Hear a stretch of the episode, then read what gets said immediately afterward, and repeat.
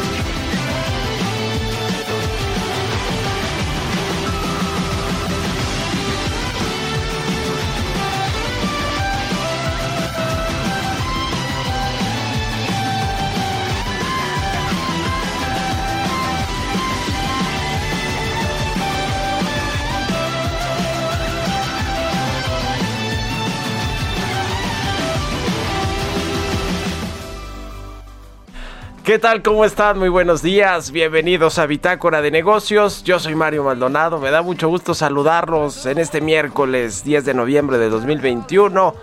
Son las 6 con 6 de la mañana y me da mucho gusto que nos acompañen tempranito aquí en El Heraldo Radio, como todos los días de lunes a viernes, con información económica, financiera, de negocios y la información nacional. Gracias a todos los que nos escuchan en los diferentes eh, estados de la República Mexicana, en el sur de los Estados Unidos, a, quienes nos ven en el streaming que está en la página del Heraldo de México. Y comenzamos el miércoles con los Killers de nueva cuenta, esta banda de Las Vegas, Nevada, que va a regresar a dar conciertos a México el próximo año. Y bueno, esta canción se llama Caution Cautions de, de The Killers. Y bueno, pues es de su disco. Ay, sí, ya no sé ni de qué disco es, pero está buena esta canción de The Killers. Caution. Vamos a entrarle a la información. Hay mucho que platicar sobre los temas económicos, financieros, de negocios. los ecos de la renuncia de Santiago Nieto o de la salida más bien de Santiago Nieto del gabinete y la llegada de Pablo Gómez, un político izquierdista que bueno, pues quizá no es eh, uno lo escucha hablar y pues escucha un político auténticamente como el presidente del observador muy similar con respecto a lo que se refiere al capital privado, a las empresas y al capitalismo. En fin, vamos a entrarle a ese tema y, y ya pedimos platicar con él, a ver, para platicar sobre lo que va a ser al frente de la UIF. Yo lo que he escuchado de Pablo Gómez es que habla como un político exclusivamente. Se ve que, pues sí, no tiene conocimiento efectivamente de lo que, de lo que hace la Unidad de Inteligencia Financiera de la Secretaría de Hacienda. Vamos a platicar con Carlos Reyes sobre el buen fin, las ventas offline de esta temporada comercial importante que arranca hoy, el buen fin, eh, que es esta temporada de, de descuentos en teoría en muchas cadenas comerciales. Vamos a entrar en el tema sobre la aportación económica de este eh, periodo comercial de fin de año. Vamos a hablar también con Ana Leroy, especialista en temas internacionales, colaboradora de The Economist Intelligence, sobre ayer el observador estuvo en Nueva York, en la ONU, como representante eh, pues de este Consejo de Seguridad. Habló de todo menos de seguridad, habló de corrupción, de una mejor distribución de los ingresos. En fin, vamos a analizar todo lo que dijo porque habló cosas interesantes como esta propuesta de eh, cobrar 4% de sus ingresos eh, del Producto Interno Bruto a los países más ricos de la OCDE. En fin, vamos a entrarle al asunto con Ana Leroy y, vamos a platicar también con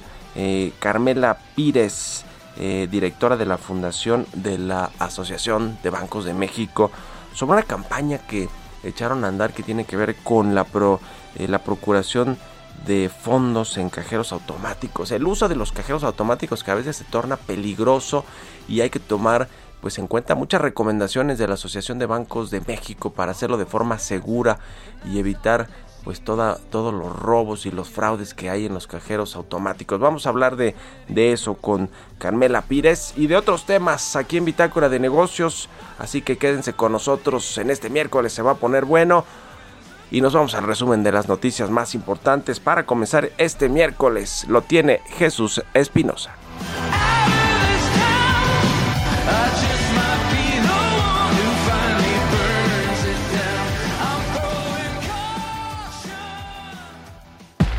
El resumen. Presidente Andrés Manuel López Obrador adelantó en el Consejo de Seguridad de Naciones Unidas que México propondrá un plan mundial de fraternidad y bienestar para garantizar una vida digna a personas que sobreviven con menos de dos dólares diarios. Nunca en la historia de esta organización se ha hecho algo realmente sustancial en beneficio de los pobres, pero nunca es tarde para hacer justicia. En los próximos días, la representación de México propondrá a la Asamblea General de las Naciones Unidas un plan mundial de fraternidad y bienestar. El objetivo es garantizar el derecho a una vida digna a 750 millones de personas que sobreviven con menos de 2 dólares diarios. La propuesta de México para establecer el Estado Mundial de Fraternidad y Bienestar se puede financiar con un fondo procedente de al menos tres fuentes. El cobro de una contribución voluntaria anual del 4% de sus fortunas a las mil personas más ricas del planeta. El presidente también calificó al programa COVAX que distribuye vacunas contra el COVID-19 en países pobres como un doloroso y completo fracaso durante su intervención en el Consejo de Seguridad de Naciones Unidas en Nueva York. Veamos, por ejemplo, lo sucedido con la distribución de la vacuna contra el COVID-19. Mientras las farmacéuticas privadas han vendido el 94% de las vacunas, el mecanismo COVAX, creado por la ONU para países pobres, apenas ha distribuido el 6% un doloroso y rotundo fracaso. Este dato simple debiera llevarnos a admitir lo evidente. En el mundo actual, la generosidad y el sentido de lo común están siendo desplazados por el egoísmo y la ambición privada. Este martes la Fiscalía General de la República solicitó una ficha roja a la Interpol para la búsqueda y localización en más de 190 países del ex director de Petróleos Mexicanos Carlos Treviño, acusado de los delitos de operaciones con recursos de procedencia ilícita y asociación de delictuosa. Luego de la salida de los exfuncionarios Paola Félix y Santiago Nieto, la jefa de gobierno de la Ciudad de México, Claudia Sheinbaum, se reunió con su gabinete donde les explicó lo importante que es en la cuarta transformación vivir en la justa medianía, a pesar de que cuenten con su propio dinero. Eh, lo que comenté en el caso de Paola, me parece que es fundamental que todos los que somos parte de este movimiento de la cuarta transformación de la vida pública de México, para nosotros el que el servidor público viva en la justa medianía y no tenga estos excesos es fundamental. Nosotros tenemos que ser un ejemplo para todos. Bitácora de negocios en El Heraldo Radio. El editorial.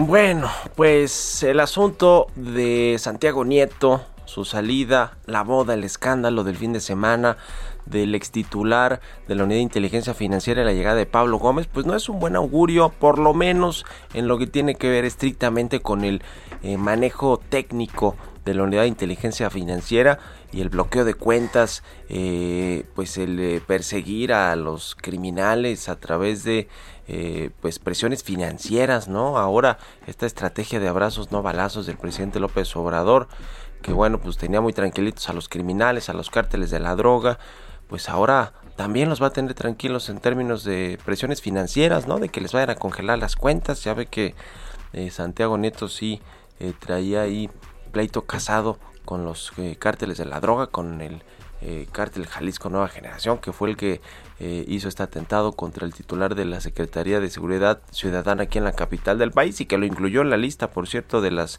de los blancos o de las personas que pues tenían en la mira. Ahora, ¿qué va a pasar con Santiago Nieto, que ya no tiene un cargo como titular de la Unidad de Inteligencia Financiera con todo con toda la seguridad que eso representaba? ¿Lo van a dejar ahí a su suerte? A Santiago Nieto?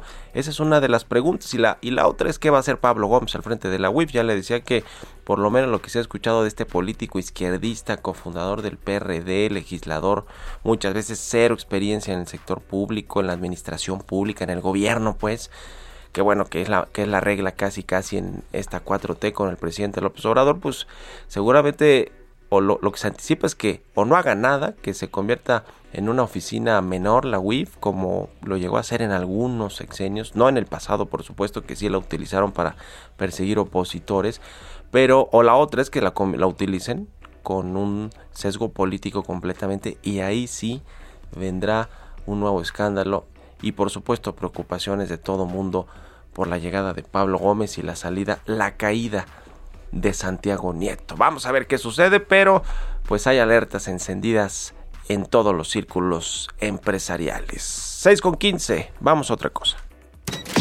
Economía y mercados. Roberto Aguilar, ya está aquí en la cabina del Heraldo Radio. Mi querido Robert, muy buenos días. ¿Qué tal Mario? ¿Cómo estás? Muy buenos días. Me da mucho gusto saludarte a ti y a todos nuestros amigos. Fíjate que las bolsas mundiales se estabilizaban por debajo de sus máximos históricos y los precios del petróleo subían al principio, pero ahora se regresaron un poco y esto a la espera de los datos sobre la inflación de Estados Unidos del mes de octubre. Un sondeo de Reuters prevé que el índice de precios al consumidor de Estados Unidos para octubre se sitúe en 4.3% anual, un indicador en el indicador subyacente muy vigilado frente al objetivo de inflación media anual del 2% de la Reserva Federal, sí, una inflación que sigue estando alta, pero también el tema es que si se dan algunos indicios de que hay más presiones, pues esto podría poner en jaque también a los mercados. Y también te comento relacionado con el tema de la inflación, que los precios de las fábricas, es decir, los precios al productor de China, alcanzaron en octubre su nivel más alto en 26 años, ya que el costo del carbón se disparó en medio de la escasez energética, lo que redujo aún más los márgenes de beneficio de los productores y aumentó el temor de una posible estanflación en China primeras veces que se está escuchando justamente este tema en China.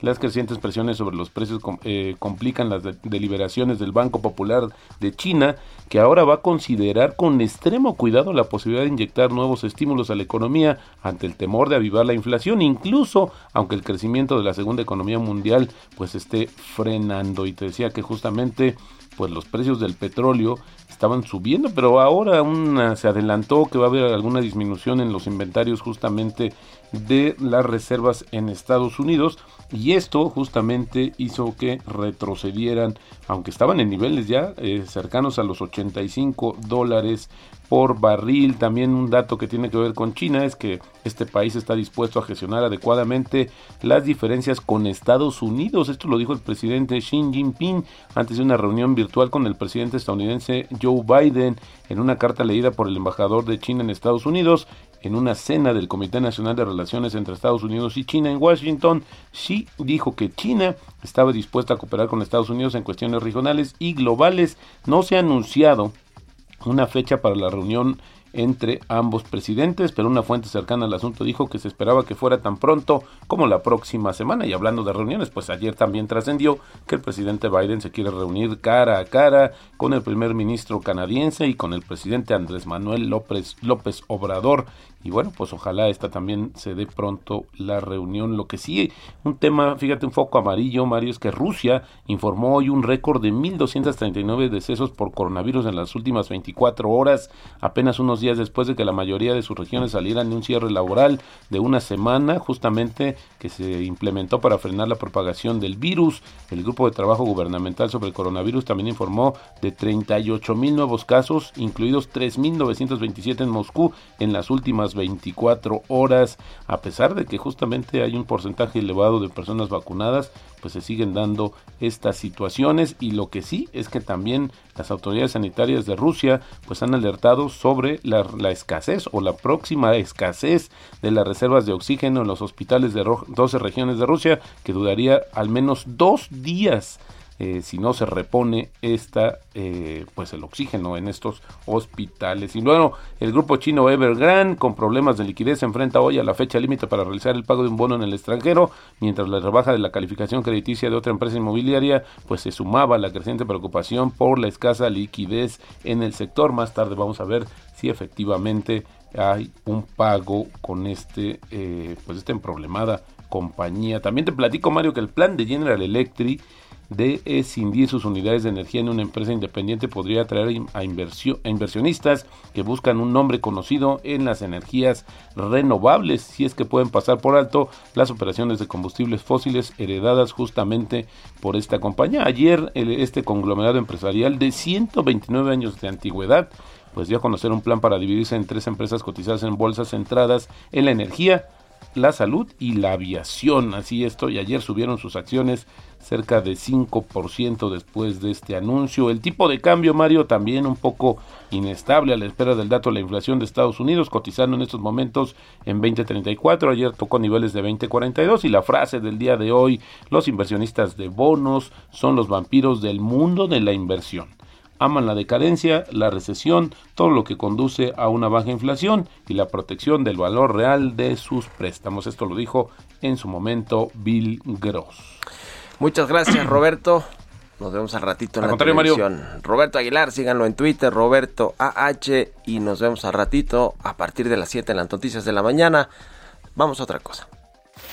Mario Maldonado en Bitácora de Negocios. Bueno, pues arrancó hoy esta temporada del Buen Fin, temporada de compras. Y bueno, pues hay que, es, es, una temporada importante en términos de derrama económica, de generación de empleos, pero también hay que tener cuidado en cómo se hacen estas compras. Y vamos a entrarle al tema con Carlos Reyes, analista económico, conductor. ¿Cómo estás, mi querido Carlos? Buenos días. ¿Qué tal, Mario? Muy buenos días, buenos días a todo nuestro auditorio. Efectivamente, Mario, pues comienza este buen fin, este programa que busca pues activar la economía y pues es una forma de incentivar el consumo a través de esta campaña. Y en el caso específico de este año, Mario, bueno, estarás de acuerdo que es reactivar la economía, que bueno, de plano, pues, y de acuerdo con algunos indicadores, pues no jala. Y fíjate que de acuerdo con la Concanaco, la derrama esperada para este evento superará los 239 mil millones de pesos. Bueno, es importante sin duda este eh, este programa en, en medio de esta situación económica que vivimos. Y bueno, precisamente quisiera referirme y resaltar los pronósticos que se tienen exclusivamente en materia del e-commerce, una herramienta que ha servido a los consumidores en la pandemia y que se ha vuelto un sector con gran potencial económico. ¿Cómo está el comercio en línea o e-commerce en la economía mexicana, Mario? Fíjate que el valor del comercio electrónico en nuestro país alcanza actualmente los 632 mil millones de pesos y contribuye con más del 5% del Producto Interno Bruto Nacional. Y es que, bueno, pues ha quedado claro que las compras vía online han registrado un importante crecimiento en años recientes y más aún por la pandemia, que este aceleró que los consumidores mexicanos utilizaran estos medios para hacer sus compras. Muestra de ello también es que a nivel Latinoamérica, México fue uno de los 10 países con más incremento en ventas online durante el 2020 y en sí la región fue el mercado con más crecimiento a nivel global el año pasado.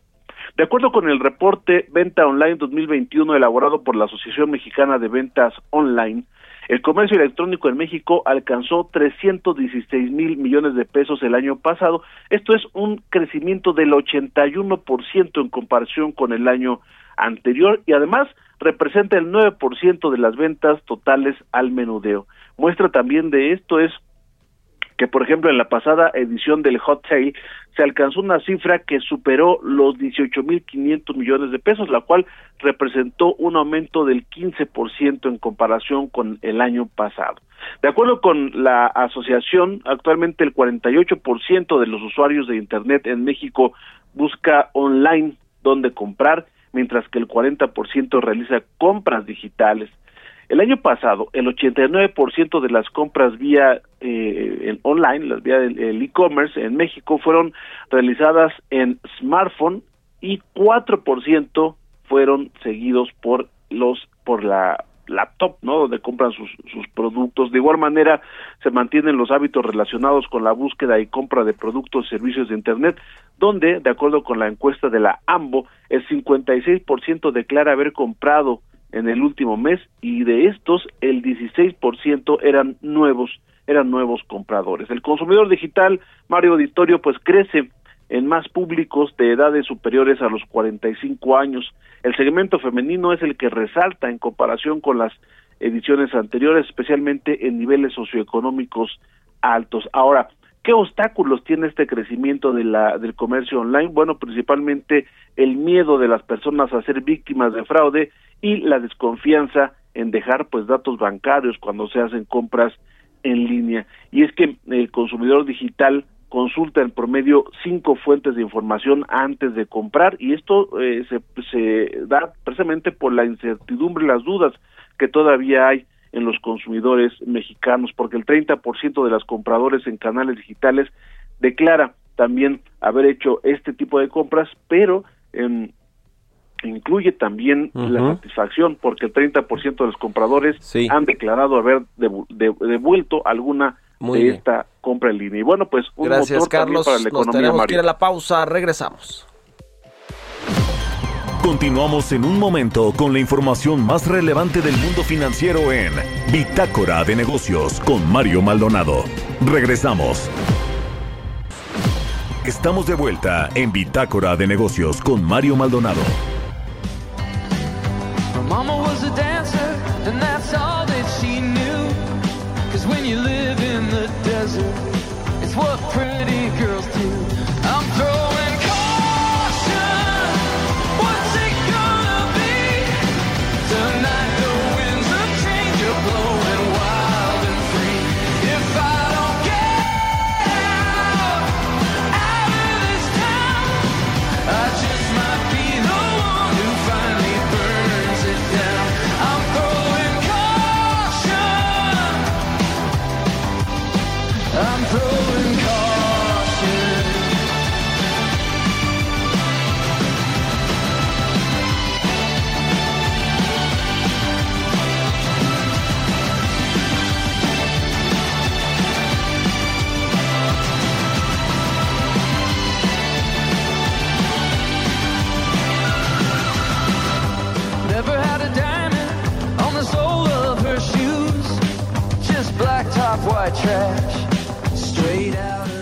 Ya estamos de I'm Sandra, and I'm just the professional your small business was looking for. But you didn't hire me because you didn't use LinkedIn jobs. LinkedIn has professionals you can't find anywhere else, including those who aren't actively looking for a new job but might be open to the perfect role, like me. In a given month, over 70% of LinkedIn users don't visit other leading job sites. So if you're not looking on LinkedIn, you'll miss out on great candidates like Sandra. Start hiring professionals like a professional. Post your free job on linkedin.com/people today. regreso aquí en Bitácora de Negocios. Son las 6 de la mañana con 31 minutos, tiempo del centro de México. Regresamos escuchando a los Killers con esta canción que se llama Caution. Estamos escuchando esta banda de Las Vegas, Nevada, no porque fue la pelea del Canelo este fin de semana en Las Vegas, sino porque van a regresar a México el próximo año a Monterrey, a Guadalajara y a la Ciudad de México por ahí de abril, finales de abril y el primero de mayo en Guadalajara. Y bueno, pues son una buena banda. Nos gusta aquí en, en Bitácora de Negocios. A Roberto, aquí, que a Linge, a Chucho, a mí. Nos gustan los Killers. Y con esto nos vamos al segundo resumen de noticias con Jesús Espinosa.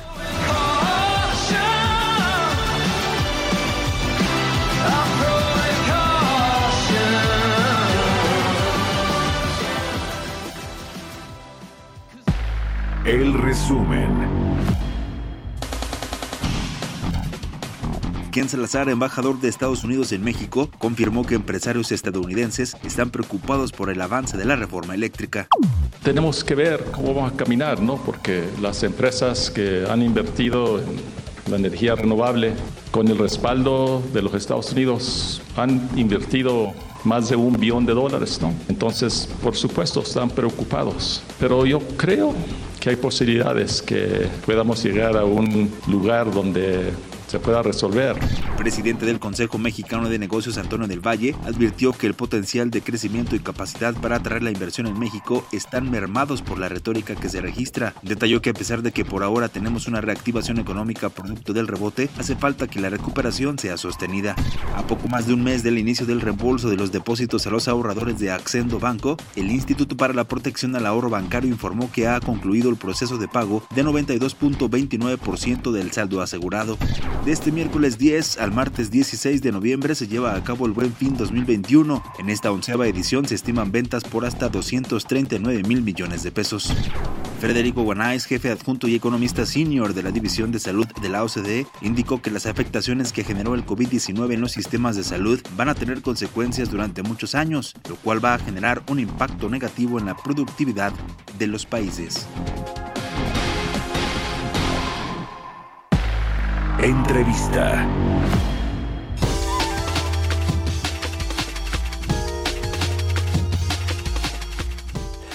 Pues ayer el presidente Andrés Manuel López Obrador estuvo en Nueva York, en la Organización de las Naciones Unidas.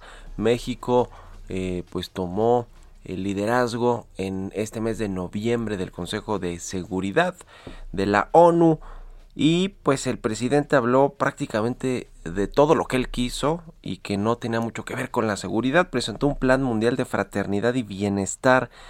Y hay varios temas interesantes que abordó como una inversión de un billón de dólares anuales que eh, pues va a en, teoría o, o, podría digamos si hay países que aceptan y que abrazan esta propuesta del presidente López Obrador pues tendrían que cobrársele 4% de los ingresos de las personas más ricas del mundo, 4% de los ingresos de las mil, corporaciones más grandes por su valor de mercado y el 0.2% del Producto Interno Bruto de cada uno de los países del G20. Para analizar esto me da mucho gusto saludar a Ana Leroy, especialista en temas internacionales, colaboradora en The Economist Intelligence. ¿Cómo estás querida Ana? Muy buenos días. Querido Mario, ¿cómo estás? Buenos días de auditorio. ¿Cómo viste ayer al presidente López Obrador en la sede de la ONU en Nueva York y el mensaje? Vamos a entrar ahorita fino a los detalles, pero en general, ¿qué te pareció el discurso del presidente? Hay mucho que hablar al respecto, eh, Mario. Eh, fíjate que, eh, bueno, sabemos muy bien que al presidente López Obrador no le gusta salir del país. Sabemos que para él la política exterior más eh, relevante o la más efectiva es la política interior, como él menciona, y eh, fíjate que esto es muy congruente con lo que hizo en Nueva York. Llega a dar un discurso, eh, pues que tiene poco que ver un poco con los temas, eh, pues que son relevantes ahorita en el contexto de Naciones Unidas, todos estos temas de sustentabilidad, cambio climático, eh, por ahí, bueno, pues tenemos esa falla, ¿no? Eh, que no eh, hubo muy poca representación en Glasgow en esta cumbre tan importante sobre cambio climático y llegó literalmente pues a dar un discurso eh, pues muy parecido y muy similar a los que él da aquí, ¿sí? Eh, si nos ponemos a analizar en materia de política económica, eh, pues el alcance de lo que él ha propuesto, eh, pues primero es, es, Naciones Unidas. Entonces eh, fue a regañar a, al Consejo de Seguridad de Naciones Unidas y en general a la, a la organización por su falta de efectividad en pues reducir la pobreza, por ejemplo, ¿no? Incluso en alcanzar sus metas que se ha propuesto, estas metas que, que, que se que se han propuesto y que están ahí y que bueno, pues los países han tenido pues avances muy eh, pues mínimos, ¿no? Y que con la pandemia esto incluso se ha visto muchísimo más mermado. Entonces, eh, llegó a regañar a todo mundo y esto que mencionas, ¿no? Eh, un poco esta política, eh, yo le llamo una política de, de Robin Hood, ¿sí? Es una política en donde, sí, bueno, sí. pues hay que quitarle a los que tienen y eh, darle, darle eh, a los que no tienen, ¿no? Y eh, incluso, bueno, pues pensar, digamos, en este tema impositivo, que bueno, pues eh, también eh, dudo mucho que esto realmente, bueno, pues sea aceptado. Después podemos platicar sobre, eh, pues, cómo él va a meter esta iniciativa dentro de Naciones Unidas y bueno, pues si esto, si esto camina dentro de Naciones y se va a poder adoptar realmente como una corriente, ¿no? Y que esté aceptada por otros países, ¿no? Pero hasta ahorita yo te puedo decir que eh, eh, realmente pues fue un poco a el, el, el discurso que dio es un espejo de lo que el presidente está haciendo a nivel de política interior aquí. ¿sí? Entonces, todas estas políticas a nivel doméstico en materia eh, de bienestar, de dar becas, de eh, apoyar, digamos, a la población más necesitada. Ahora hay que hacer un paréntesis aquí. Yo creo que es importante decirlo. México fue uno de los países que menos gastó en términos de gasto público para la pandemia. Sí, de hecho, hay por sí. ahí una gráfica muy buena, muy interesante de del Economist Intelligence Unit. Eh, México está al lado de Egipto ¿sí? y de eh, Pakistán, ¿sí? al final de una gráfica de más de 20 países, en donde México no gastó para apoyar eh, en general a la población en uno de los una de las crisis pandémicas eh, pues más más difíciles que hemos tenido y los resultados el día de hoy bueno, pues tenemos un, un crecimiento eh, que va a ser muy pobre este año. Si vemos un número un poco más alto simplemente porque es un rebote con respecto al crecimiento del año anterior, pero en realidad sabemos que hay muchas, eh, pues muchas uh, situaciones dentro de la economía de México el día de hoy que van mal. Y, y, a propósito de la crisis sanitaria mundial por el COVID-19, criticó el presidente López Obrador este mecanismo COVAX para distribuir vacunas contra el COVID-19 entre los países pues más pobres, los más vulnerables ante una crisis económica y sanitaria sobre todo, y, y, y lo consideró un rotundo fracaso y pues eh, de pasadita ahí eh, también criticó a las farmacéuticas globales, al capitalismo y a esta a estos intereses que tienen todos los grupos empresariales por generar utilidades, ganancias en lugar de privilegiar una justa distribución, ¿no? Un poco como dices Ana, lo, el mensaje, la narrativa, la, la política que tiene en México, eh, esto cómo lo van a tomar en los países pues, que están en este mecanismo. Eh, mira, yo creo que incluso dentro de este mecanismo, eh, y sabemos que, bueno, el mecanismo COVAX eh, fue, pues sí, un mecanismo eh, comple muy complejo ¿sí? de adquisición de vacunas para todo el mundo, y eh, también fue un mecanismo de first come, first serve. Entonces, eh, en este caso, pues yo creo que México de alguna forma se puso la pila y por ahí recibimos por lo menos 30 millones de vacunas. Uh -huh. Entonces, realmente no nos fue tan mal eh, con este mecanismo. Eh, y bueno, si nos vamos a poner a criticar, eh, digamos, el estado del capitalismo, ¿sí? Eh, echarle la culpa a los ricos, ¿no? A los grandes inversionistas, los grandes conglomerados, ¿sí? Yo creo que esta, eh, pues, este discurso, esta retórica, ¿sí? De, de, de echarle la bolita a todas estas todos estos actores de la escena internacional eh, en el caso de México, sobre todo porque México es un país relevante, ¿sí? Eh, no estamos hablando de un país eh, pues lejos, ¿no? Que esté en Centroamérica, ¿no? Que esté perdido, ¿no? En medio de África y que no tenga presencia internacional. Compartimos una frontera de más de 3.000 kilómetros con Estados Unidos. La frontera se acaba de reabrir eh, terrestre para, viaje, para viajes no esenciales, ¿sí? Y tenemos un, eh, temas en materia, por ejemplo, migratoria, y esta caravana que ya viene hacia acá, ¿sí? A mí me llamó la atención que no tocó ese tema, ¿no? Y es un tema que es prioritario dentro de los temas de Naciones Unidas, eh, sobre todo ahora con la pandemia, con el cambio climático, las olas migratorias van a estar a la orden del día y nosotros somos el paso, somos el cruce a Estados Unidos. Entonces, eh, este es un tema eh, que es muy importante, no lo tocó, no lo tocó y en su lugar, como bien dices, bueno, pues se dedicó a atacar a las compañías farmacéuticas. Yo creo creo que dentro de todo a México no le fue tan mal, la verdad. Entonces yo creo que eh, eh, a otros países les fue, digamos, están en una posición muchísimo más ventajosa en cuestión de vacunas, pero la verdad es que no y la realidad es que no estamos preparados para una pandemia, ¿no? Y eh, no pudimos tampoco hacer frente al país y el gobierno actual eh, podemos ahí, pues, este, hay, hay versiones encontradas, ¿no? De, cómo se hizo frente a esta pandemia y las consecuencias que estamos viviendo el día de hoy.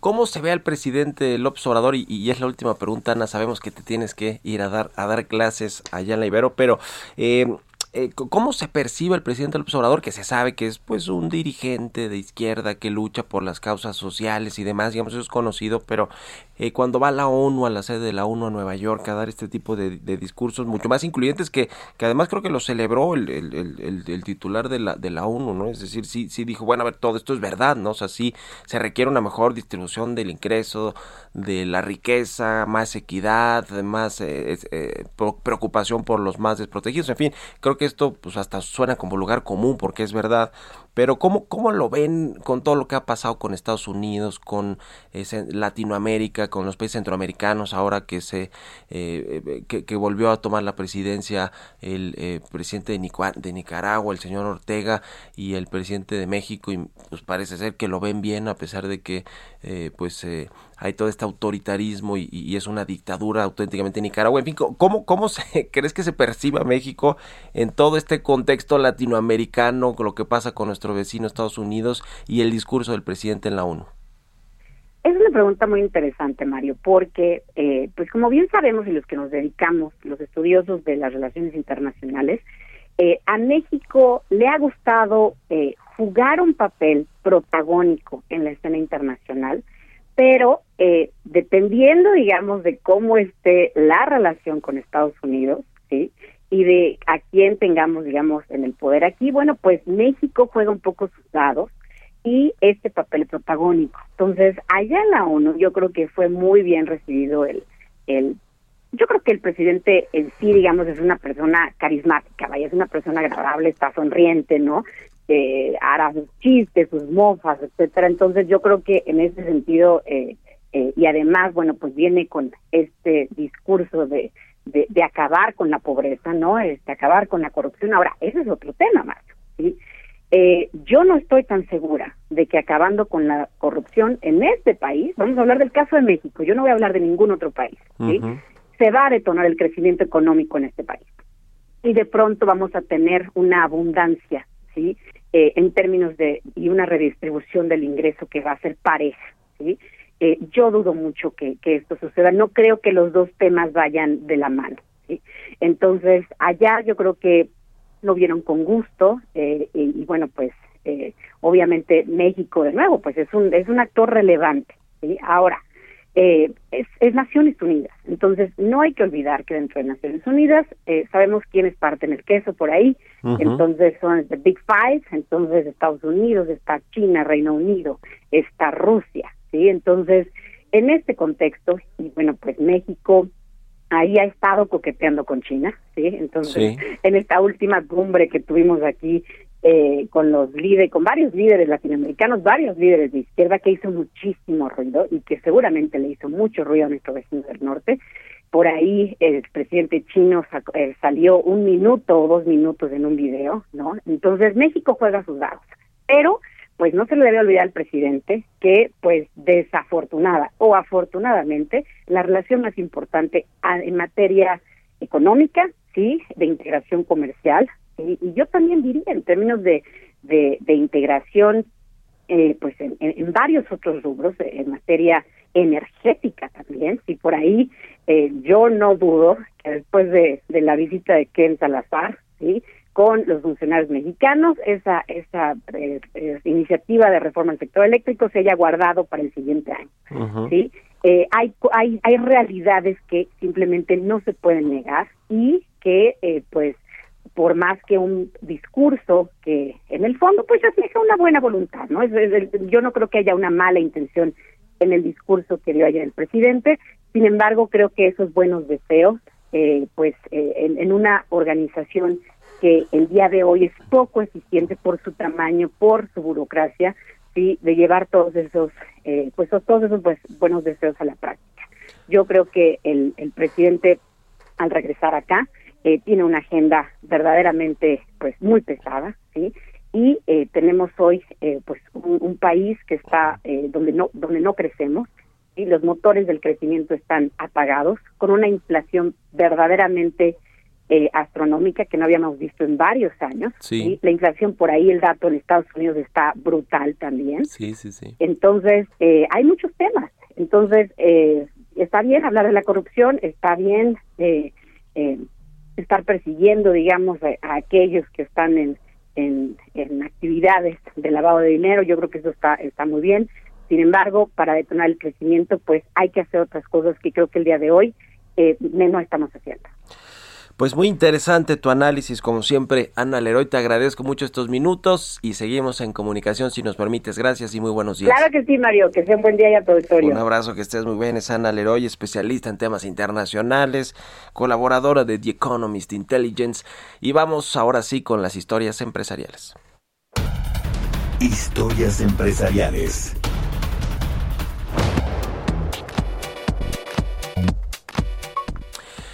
Hablando de organismos internacionales, a través de una plataforma, el Banco Interamericano de Desarrollo y la empresa española Telefónica van a buscar impulsar el desarrollo de capacidades y promover la transformación digital en América Latina y el Caribe. ¿De qué se trata todo esto?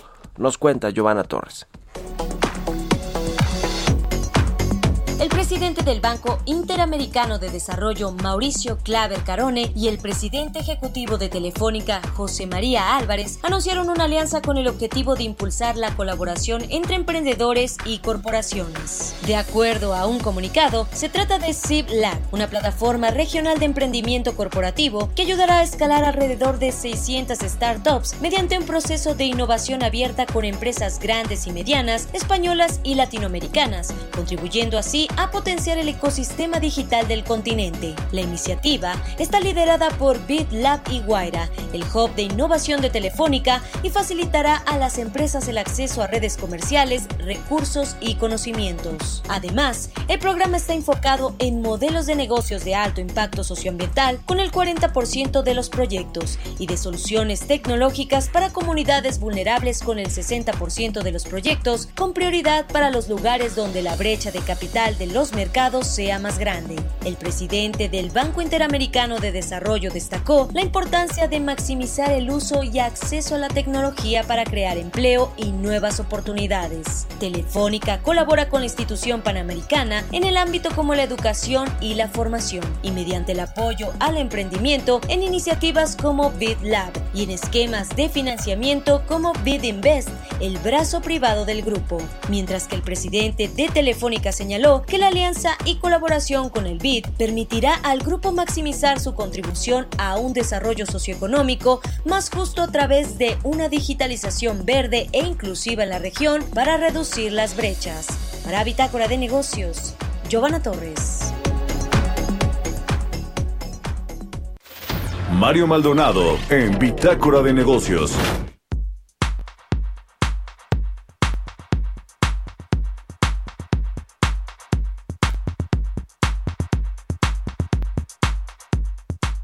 Y bueno, vamos a platicar ahora con la maestra Carmela Pírez Carbó. Ella es directora general de la Fundación Quieras, la Fundación de la Asociación de Bancos de México. ¿Cómo estás, Carmela? Muy buenos días.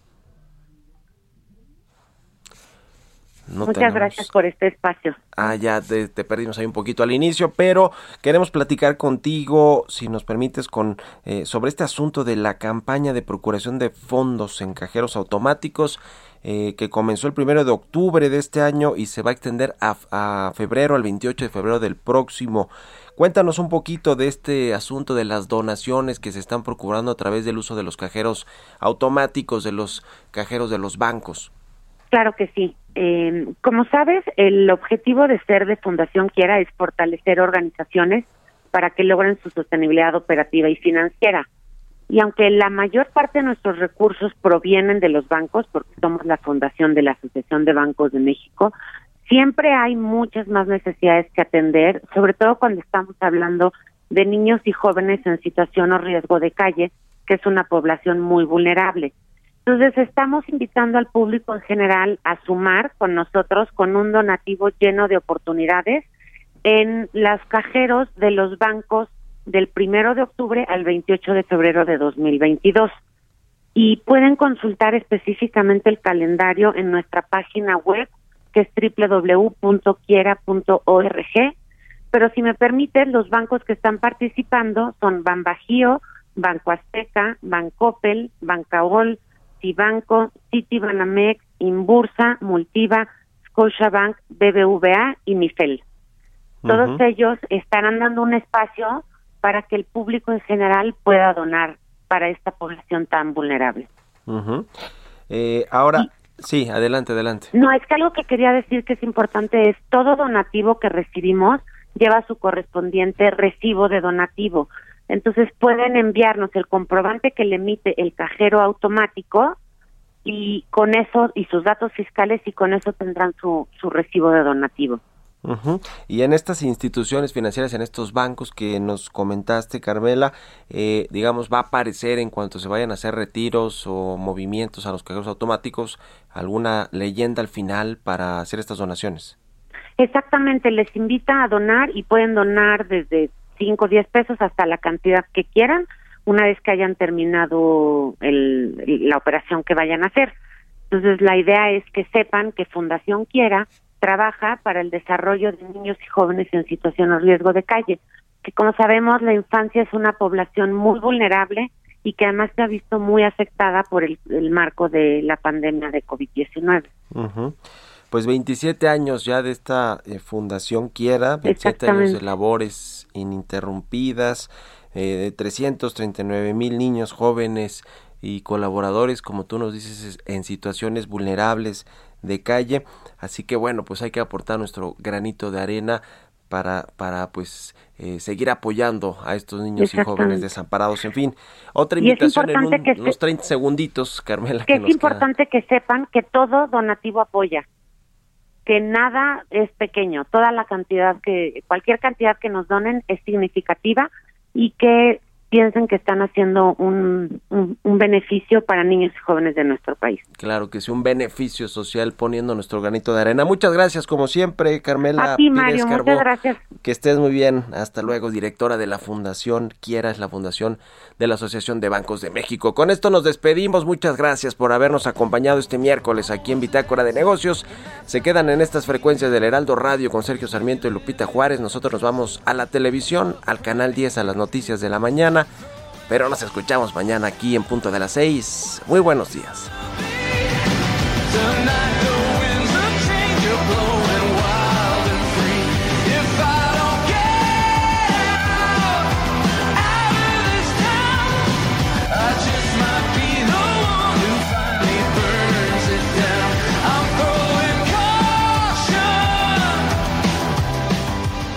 Esto fue Bitácora de Negocios con Mario Maldonado, donde la H suena y ahora también se escucha. Una estación de Heraldo Media Group.